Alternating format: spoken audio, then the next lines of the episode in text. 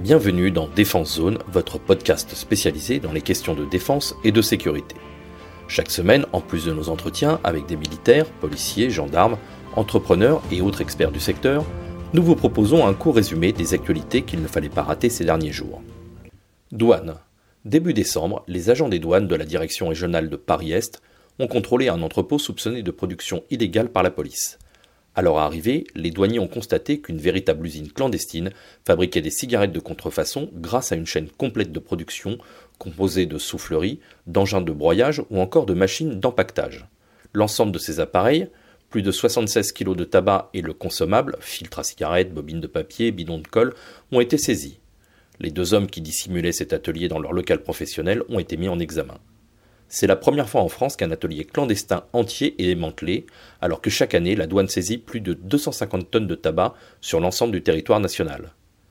Pour en savoir plus sur les douanes, vous pourrez d'ailleurs retrouver un article qui leur est dédié dans notre prochain numéro de Défense Zone. Marine nationale. Les frégates multimissions de la Marine nationale viennent d'être distinguées par l'US Navy pour leur capacité de lutte anti-sous-marine. En effet, le prix américain Hookem Award, créé pour récompenser les unités de l'OTAN dans ce domaine, a été décerné aux deux navires français Languedoc et Provence. Il souligne ainsi les connaissances du milieu marin des équipages, mais aussi leurs compétences lors d'opérations conjointes, notamment en Méditerranée cette année. La frégate Languedoc avait déjà fait preuve de son efficacité lors de la traque d'un sous-marin russe il y a quelques années. Avec la Provence, elle succède aux frêmes Bretagne et Auvergne, qui avaient déjà remporté le prix américain en 2020. Justice. Une expérimentation lancée le mois dernier associe le ministère de la Justice et celui des armées et vise à inculquer à de jeunes délinquants la rigueur et les valeurs militaires. Sur une volonté du ministre de la Justice, Éric Dupont-Moretti, de vouloir moins enfermer les mineurs délinquants, l'association Irvine leur permet d'effectuer un séjour de rupture. Ces cinq mois sont composés de plusieurs temps forts au sein de l'institution, cinq semaines en binôme avec un élève officier de l'école militaire de Saint-Cyr-Côte-Quidan, deux semaines de chantier écologique et une semaine de découverte de l'armée. Les adolescents sont tout au long de leur parcours encadrés par des éducateurs de la protection judiciaire de la jeunesse, ainsi que par d'anciens militaires membres de l'association Irvine. Cette immersion dans le milieu de la défense doit leur inculquer le dépassement de soi et la cohésion grâce à des activités sportives, la rigueur et la discipline. Les premiers retours sont déjà très bons et une deuxième session aura lieu dès 2022. Espace. Il y a quelques jours, le ministère des Armées et Ariane Group ont annoncé la signature d'un contrat pour un service de surveillance de l'espace. Faisant suite à un précédent accord signé en 2017, celui-ci va permettre le renforcement de la surveillance de l'espace sur l'ensemble des orbites moyennes, hautes et géostationnaires. Pour ce faire, Ariane Group dispose de GeoTracker, un système combinant télescopes répartis sur tous les continents, centralisé par un poste de contrôle unique permettant de couvrir 24 heures sur 24 tout l'arc géostationnaire. Si GeoTracker peut permettre de protéger les satellites contre des objets dérivants dans l'espace, il est aussi capable de suivre des objets actifs comme des missiles antisatellites par exemple. À l'heure où le nombre de satellites augmente de façon exponentielle, une capacité accrue de surveillance spatiale est décisive pour renforcer notre autonomie stratégique et être capable de répondre aux menaces émergentes de façon rapide et efficace afin de protéger nos capacités spatiales comme celle de nos alliés européens, a déclaré le général Michel Fremling, le chef du commandement de l'espace. Force spéciale. LIP, le célèbre horloger basé à Besançon dans le Doubs, vient d'annoncer sa nouvelle création, une montre spécialement créée pour les forces spéciales de l'armée de terre. La Nautique Fantôme, c'est son nom, est née d'une commande du ComFST qui a chargé l'entreprise comtoise de sa réalisation avec un cahier des charges très strict. En effet, la montre doit permettre aux équipiers d'opérer furtivement sur tous les théâtres d'opération, grâce à des pièces ne reflétant pas la lumière et un verre anti-reflet. La touche finale sera le sigle des FS sur le cadran qui apparaît ou disparaît selon la lumière. Dans un premier temps, ce modèle sera produit à seulement 2500 exemplaires, soit le nombre de FS actuellement en service.